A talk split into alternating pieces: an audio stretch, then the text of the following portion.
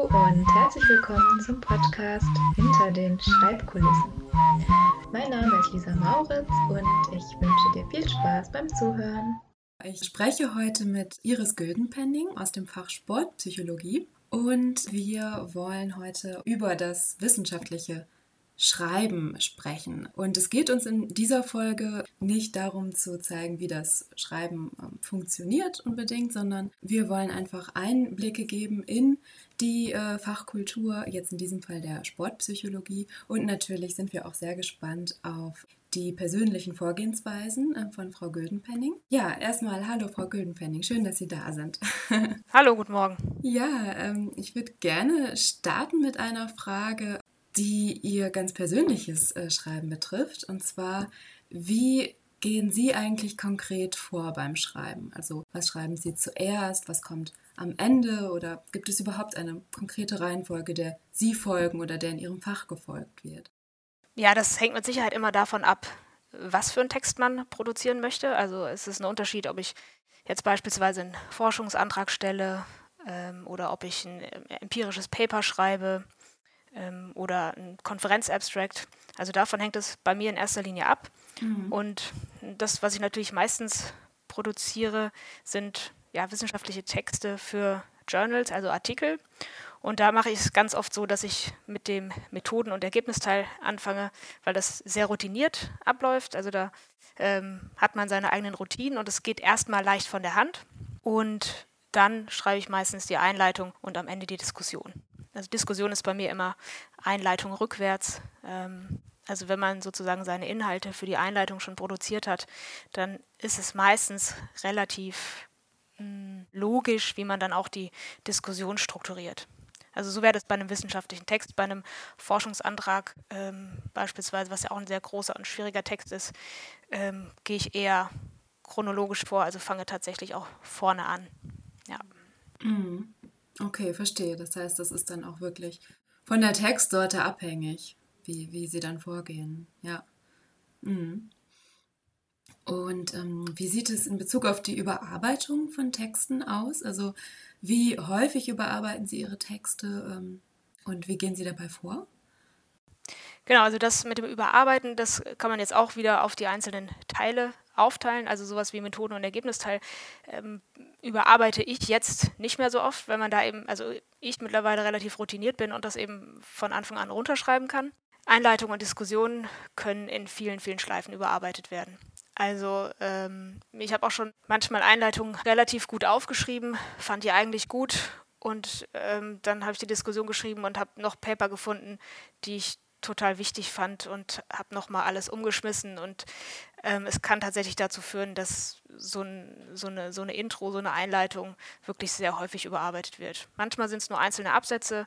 Ähm, es ist aber auch schon vorgekommen, dass, ähm, ja, dass ich tatsächlich die Einleitung fast komplett neu geschrieben habe, weil ich eben auf neue Sachen noch gestoßen bin oder sich auch während den, dem Schreibprozess, das dauert ja manchmal ein paar Wochen, noch irgendwelche neuen Ergebnisse äh, publiziert wurden. Mhm. Und ähm, das kann durchaus aufwendig sein. Also überarbeiten dauert manchmal länger als das Schreiben an sich. Mhm. Ja, ich denke, das ist auch äh, wichtig für Studierende zu wissen, weil ähm, das, denke ich, etwas ist, was oft einfach dann auch ähm, vielleicht am Ende nicht mehr geschafft wird, äh, die Überarbeitung. Und ja, einfach zu wissen, ähm, es kann tatsächlich länger dauern als ähm, der Schreibprozess an sich ist, denke ich, ja, was, was man einfach ähm, im Kopf behalten sollte bei der Zeitplanung. Ne? Genau, das denke ich auf jeden Fall, dass diese Überarbeitungsprozesse unterschätzt werden. Also man denkt, man schreibt eine äh, Rohform und dann geht man da vielleicht noch mal drüber und kontrolliert, ob man das grammatikalisch oder ähm, ja oder von den formalen Kriterien alles erfüllt hat. Und in Wirklichkeit ist aber dieser ganze Überarbeitungsprozess viel mehr als nur nach formalen und grammatikalischen Fehlern zu schauen, sondern dann wird meistens erst die, ja, die Geschichte, die man erzählen will, eigentlich richtig rund und die Ab Absatzstruktur wird ordentlich und der Leser findet dann auch erst den roten Faden. Also das passiert bei mir auch im Endeffekt erst oft ähm, in späteren Schleifen. Also die, den ersten Teil von der Intro, den ich schreibe, da habe ich natürlich auch schon so meine Story im Kopf, also die Geschichte, die ich erzählen will. Mhm. Aber ähm, ja, also richtig rund wird es erst in den Überarbeitungsschritten, dass wirklich jeder Absatz zum nächsten passt. Mhm. Ja, ähm, Sie haben ja auch gerade den Leser oder die Leserin erwähnt. Ich denke auch, dass ähm, vielleicht erste ähm, Textentwürfe etwas sind, die man eher für sich selbst schreibt, um sich vielleicht auch selbst der Thematik anzunähern ähm, und ähm, ja, sich reinzuarbeiten. Und bei der Überarbeitung geht es dann wirklich darum, diese Leserperspektive einzunehmen und zu schauen, ja, wie wirkt das eigentlich auf andere und ähm, können es andere verstehen? Und da ist dann eben ja auch diese Strukturierung so wichtig. Ne? Genau, das äh, kommt aber manchmal bei studentischen Texten auch manchmal vor, dass dieser Schritt nicht gegangen wird. Mhm. Ja, also dass, äh, dass man sozusagen in seiner eigenen Perspektive bleibt und man diesen Schritt nicht macht, ähm, zu versuchen, ähm, sich vorzustellen, dass jemand anders, also sprich vielleicht auch derjenige, der die Note gibt, ein Gutachter oder auch ein Zweitgutachter, der nicht so im Thema drin ist, beispielsweise jetzt bei einer Bachelorarbeit, dass der das eben auch versteht und dass der auch eine, eine schöne Geschichte zum Lesen bekommt. Ja, das fängt manchmal schon an bei Begrifflichkeiten oder bei einer begrifflichen Konsistenz auch, dass da manchmal nicht ganz sauber gearbeitet wird und dann fällt es natürlich einem Leser, der nicht im Thema komplett drin ist, relativ schwer, den Text ähm, ja einfach aufzufassen und zu begreifen. Mhm. Ja, ja, ich denke, das ist ein ganz wichtiger Punkt, weil ähm, ja, man eben letztendlich nicht nur für sich selbst schreibt, sondern eben dann auch für andere Betreuerinnen oder ähm, ja, vielleicht auch andere Leserinnen, die interessiert sind an dem Thema. Ja. ja. Also hauptsächlich schreibt man ja eigentlich für andere, ne? ja, klar, genau. Das ähm, ist, denke ich, was, was man am Anfang des Schreibens gar nicht unbedingt im Kopf haben muss oder vielleicht auch sollte, weil es dann ja auch, finde ich, hemmend sein kann, überhaupt etwas aufs Blatt zu bringen, wenn man gleich den Leser oder die Leserin im Kopf hat. Aber dann eben wirklich ähm, bei der Überarbeitung ist es total wichtig, diese Perspektive einzunehmen. Ja, ja das, mhm. das, das sehe ich auf jeden Fall auch so. Mhm. Ja, ähm, wie gehen Sie denn ähm, beim wissenschaftlichen Schreiben vor? Ähm, in ähm, Bezug darauf, jetzt ähm, allein zu schreiben oder ähm, ja, sind vielleicht Freunde oder KollegInnen beteiligt an ihrem Schreibprozess? Genau, also wenn wir empirische Paper schreiben über Studien, ähm, zum, also Artikel, dann schreibe ich das eigentlich nie alleine. Ja. dann sind wir immer ein, ein Autorenteam oder auch ein ähm, Team, was eben schon auch in der Datenerhebung und Datenauswertung mit beteiligt war. Und dann ist es aber doch in der Regel so, dass, also wenn ich sozusagen der Erstautor bin, dann bin ich ähm, die Person, die den ersten Entwurf verfasst, also wirklich von vorne bis hinten. Ähm, und dann geht sozusagen erst die Schleife los mit meinen Mitautoren, mit Rückmeldungen, mit Überarbeitungsprozessen. Also die Mitautoren steigen dann eigentlich erst in die Überarbeitungsprozesse ein. Ähm, wenn ich jetzt beispielsweise ähm, DoktorandInnen betreue, die sozusagen selbst für ihre Dissertation Publikation schreibe, dann habe ich sozusagen die andere Rolle. Also dann schreiben die Doktorandinnen, die dann Erstautor von dem Paper sind oder von dem Artikel, die schreiben dann in der Regel den ersten Entwurf und ich steige dann erst in die Überarbeitung ein. Mhm. Das kann aber je nach Thema und je nach Person oder Doktorandin kann das eben unterschiedlich sein, an welcher Stelle man selbst schon einsteigt. Also manchmal diskutiert man vorher schon länger die Ergebnisse, bevor dann der Schreibprozess ins Rollen kommt. Oder ich gebe nochmal mehr Input ähm, schon bei der Einleitung andere sind eben sehr selbstständig und schon oder schon weiter im Promotionsprozess, dann gelingt es eben tatsächlich auch, das Manuskript erstmal von vorne bis hinten aufzuschreiben und ich kann wirklich erst in die Überarbeitung einsteigen. Also es ist ein bisschen unterschiedlich, aber natürlich ist die Rolle auch von mir unterschiedlich, je nachdem, ob ich der erste Autor dieses Artikels bin oder eben ein Co-Autor. Mhm. Ja, interessant ist ja auf jeden Fall, dass ähm, sie sehr viel mit anderen Personen auch zusammenschreiben, ähm, was ja, denke ich, auch nicht selbstverständlich ist für alle, weil ich glaube, dass oft auch dieser Blick aufs Schreiben ähm, da ist, dass man eben allein am Schreibtisch sitzt und eben allein ähm, diesen Text schreiben muss. Wird ähm, diese ja, Möglichkeit eigentlich auch ähm, in äh, Ihren Seminaren oder ähm, Vorlesungen thematisiert mit den Studierenden, dass man eben auch gemeinsam schreiben kann? Also explizit wird es bei mir oder ich thematisiere das relativ wenig, muss ich sagen. Also da habe ich mit Sicherheit auch noch Luft nach oben. Wo ich relativ intensiv mit den Studierenden an schriftlichen Texten zusammenarbeite, das sind die Qualifikationsarbeiten, ähm, wo eben es auch ein permanentes Rückkoppeln gibt zwischen den Studierenden und mir. Mhm. Also da ist schon eine intensive gemeinsame Textarbeit vorhanden, was natürlich im Verlauf des Studiums in Anführungszeichen relativ spät ist. Ja, also ähm, also das, das, Feedback sozusagen zum Schreibprozess gibt es dann sozusagen erst, wenn das Studium eigentlich schon also zumindest das Bachelorstudium, äh, schon fast vorbei ist. Ähm, genau, da könnte ich mit Sicherheit auch schon noch früher einsteigen, beziehungsweise auch mehr Peer-Feedback einbinden. Da, ähm, ja, da habe ich, wie gesagt, noch Luft nach oben. Ähm, genau. Aber ich glaube, so im, im, im Schreibprozess von den Qualifikationsarbeiten läuft es wirklich ganz gut und von den Rückmeldungen, glaube ich, sind da die Studierenden auch sehr zufrieden und fühlen sich auch nicht alleingelassen und lernen, glaube ich, auch relativ viel und haben dann hinterher auch, ein, also viele, ne? nicht alle, je nachdem, kommt ja auch darauf an, wie viel die Studierenden dann auch von mir einfordern, ähm, am Ende auch ein gutes Gefühl, eine gute Arbeit geschrieben zu haben und auch was gelernt zu haben. Mhm. Wobei natürlich auch manche Arbeiten werden sehr gut und manche Arbeiten werden natürlich trotzdem nicht perfekt, ja, aber ich glaube, es entwickeln sich auf jeden Fall alle im Schreibprozess der Qualifikationsarbeit. Mhm. Ja, das ist doch auf jeden Fall, finde ich, ja, ein sehr, sehr wertvoller Lernprozess dann auch, ähm, der da stattfindet. Genau, und es, es, kommen ja auch alle Studierenden mit unterschiedlichen Voraussetzungen. Ähm, ich weiß nicht, ob das nur eine Frage von den bisherigen Lernerfahrungen ist oder ähm, in, die Wege, in, die Wiege gelegtes Talent. Ähm, also es gibt wirklich Studierende, die mir Texte auf den Tisch legen, wo ich dann schon denke, wow, ähm, wirklich klasse, also wie auch mhm. strukturiert wird, äh, wie Themen aufgearbeitet werden, wie Forschungsfragen und Fragestellungen herausgearbeitet werden, welche Logik diese Texte dann schon haben. Aber das sind wirklich ja eher die Ausnahmen und seltene Fälle. Aber ähm, das gibt es natürlich auch. Und das müssen jetzt nicht äh, das müssen jetzt nicht die Germanistikstudenten sein. Also wir haben ja, also bei mir schreiben auch relativ viele Lehramtkandidaten. Mhm.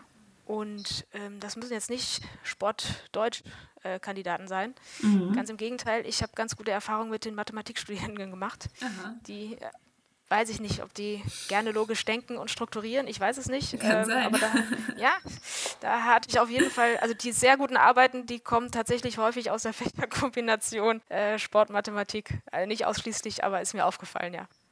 Mhm. Ja, das ist echt interessant, wirklich. Ja, ich würde gerne noch ein paar Fragen dazu stellen, was eigentlich wichtig ist, um ähm, in Ihrem Fach ähm, Schreiben zu lernen. Gibt es denn ähm, etwas, das Studierenden äh, in der Regel sehr gut gelingt beim Schreiben? Also haben Sie ja jetzt gerade auch schon in Bezug auf die Mathematikstudierenden angesprochen. Ja, was, was fällt Ihnen da auf? Ja, in der Regel sehr gut. Äh, das kann man äh, ganz schlecht verallgemeinern. Also das habe ich eben auch gesagt, die Voraussetzungen und die Kompetenzen, mit denen die Studierenden äh, ihre Arbeit starten, ist total unterschiedlich. Und es ist total schwierig zu sagen, dass alle Studierenden irgendwas total gut können und irgendwas gar nicht. Es ist wirklich sehr unterschiedlich. Also es gibt Studierende, die können sich einfach ähm, sehr gut fokussieren, haben irgendwie einen super Plan, fangen wirklich sehr intensiv an, sich mit Texten zu, zu beschäftigen, also erstmal zu lesen. Also ich meine, die Voraussetzung, um zu schreiben, ist ja nun mal erstmal das Lesen. Das ähm, haben manche schon mehr verinnerlicht und manche eben weniger. Also manche können sehr gut Texte lesen, verarbeiten, die Inhalte aufbereiten und strukturieren. Das fällt anderen Studierenden zum Beispiel sehr schwer. Dann gibt es welche, die lesen einfach sehr lange und fangen nicht an zu schreiben. Mhm. Ähm, das ist natürlich auch ein Problem. Also irgendwann muss man den Punkt finden, wo man auch sagt, jetzt fange ich an und am besten setzt man sich diesen Punkt auch schon irgendwann vorher. Das mache ich auch. Also es kann sich natürlich auch immer noch verändern und ich schiebe nochmal, weil ich merke, ich muss das und das auch noch verarbeiten. Ähm, aber grundsätzlich muss man sagen, irgendwann ist der Punkt, da muss es aufs Papier. Ähm, wie gesagt, das kriegen manche gut hin und manche weniger gut.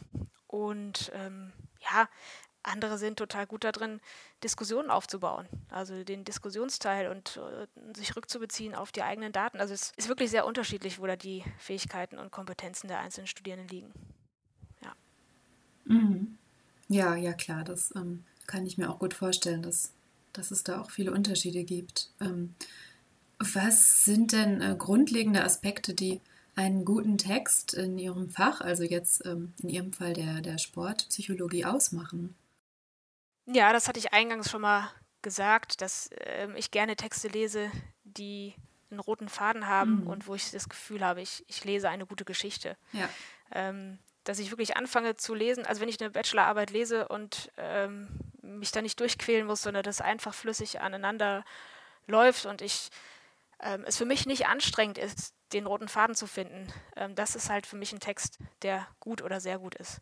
Wenn, wenn sich alles logisch auseinander ableitet. Also wenn ich eine, eine ähm, ja eine Geschichte erkenne, aus der sich dann eine Forschungslücke ableitet, auf der die und ein theoretischer Teil, auf dem die Hypothesen aufbauen und das dann eben empirisch untersucht wird, das ist für mich immer ähm, total schön zu lesen, auf jeden Fall. Mhm. Und ob dann die Ergebnisse dazu passen oder nicht, das ist natürlich das ist nebensächlich, ja, oder ob die Ergebnisse das gebracht haben, was man erwartet hat, das, das ist halt so, wie es ist. Ja. Ähm, also da braucht auch natürlich kein Student irgendwie Sorge haben, dass wenn die Ergebnisse in Anführungszeichen schlecht sind, dass dann die Arbeit schlechter wird. Das ist natürlich nicht der Fall. Mhm. Ja, ich glaube, das ist wichtig, sich das auch nochmal bewusst zu machen, weil ich glaube, dass viele dann doch auch sehr auf die ähm, Ergebnisse fokussiert sind und glauben, dass damit dann eben auch die oder davon die Qualität der Arbeit abhängt, oder? Ja, also das äh, spielt äh, keine Rolle. Also die sollen natürlich, die Daten sollen in Anführungszeichen sauber erhoben sein, mhm. ordentlich, ohne methodische Fehler. Aber was dann eben hinten bei rauskommt, ob das da, ja, das weiß man halt vorher nicht immer. Deswegen, deswegen äh, versucht man es herauszufinden. Mhm. Ja. Ja, also ich finde, damit haben Sie ja jetzt auch schon ähm, gesagt, welche persönlichen oder auch äh, fachlichen Erwartungen Sie haben an, an Texte, damit sie gut werden. Was ist denn das Wichtigste, das Studierende verstehen müssen, um diese ähm, Erwartungen erfüllen zu können?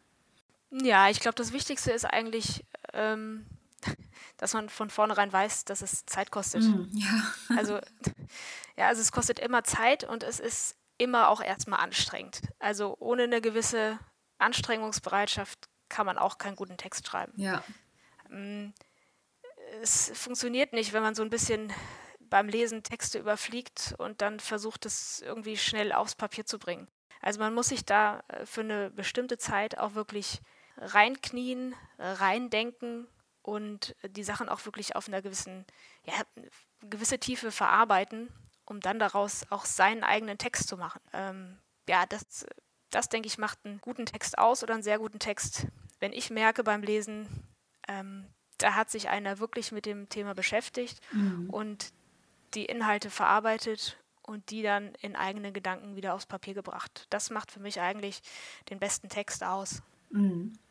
Ja, ja, ich denke, ähm, das ist auch wichtig, sich das ähm, klar zu machen, weil ähm, ja oft Studierende auch danach fragen, was ist eigentlich meine eigene Leistung im wissenschaftlichen Text und ähm, das, was Sie gerade beschrieben haben, ist ja schon eine sehr wichtige Leistung, ne? überhaupt sich in die Literatur einzuarbeiten und das zu verstehen und das in eigenen Worten wiederzugeben und auch auf die eigene Fragestellung zu beziehen. Und das ist schon eine sehr, sehr gute Leistung, wenn man das geschafft hat. Ne? Und das wird oft nicht so gesehen.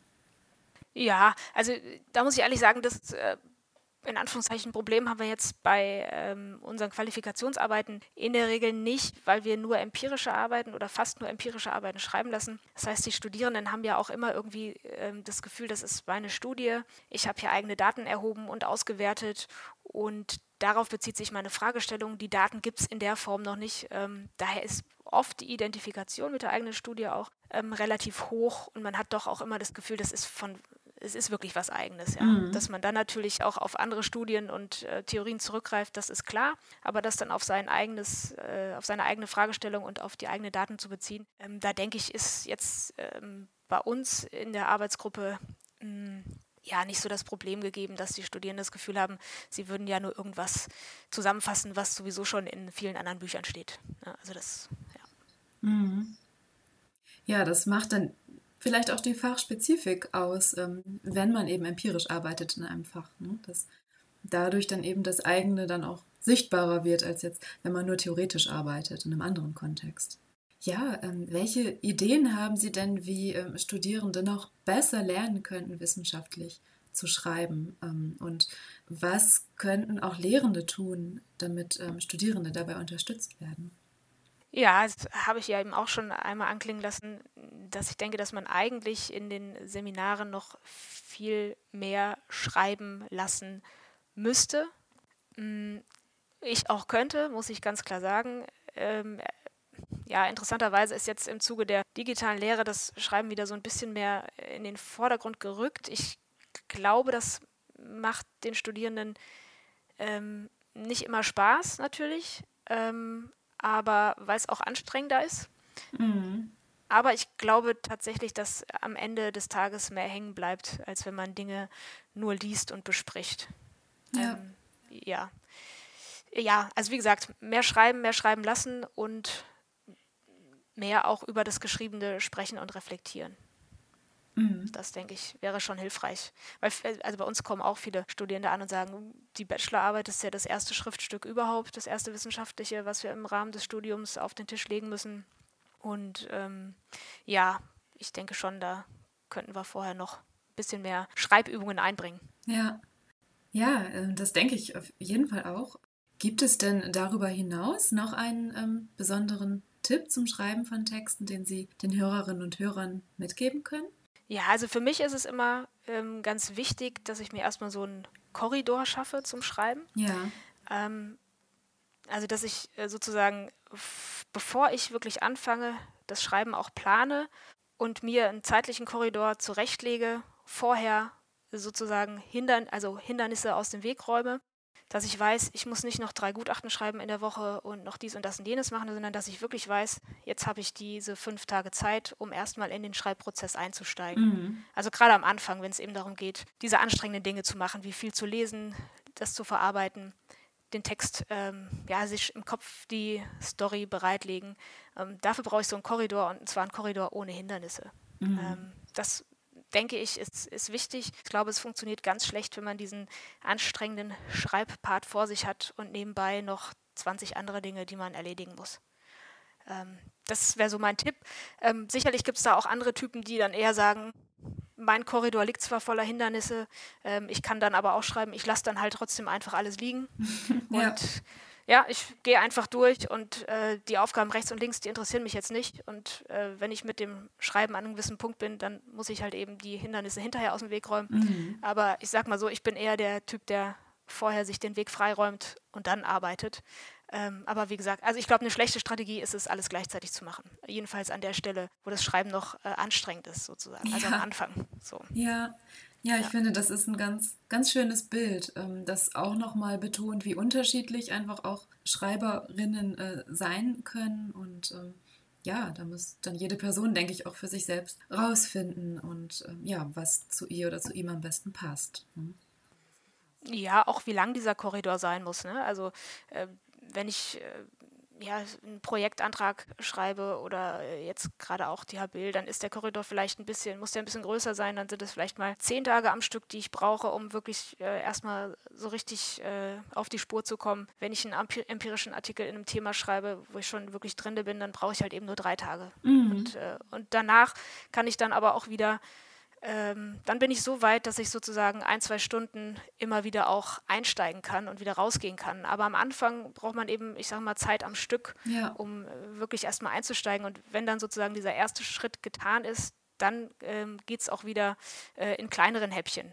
Aber ähm, ich, ich denke, das äh, könnte vielen helfen, sich erstmal klarzumachen, dass man zum Be zu Beginn ähm, ein gewisses Zeitfenster braucht, wo man sich wirklich nur darauf fokussiert. Mhm. Ja, ja, ich denke auch, dass das sehr, sehr ähm, hilfreich sein kann. Ja. Ja, gut, ähm, dann ähm, vielen Dank für, für die sehr interessanten Einblicke, Frau Güldenpenning. Gerne.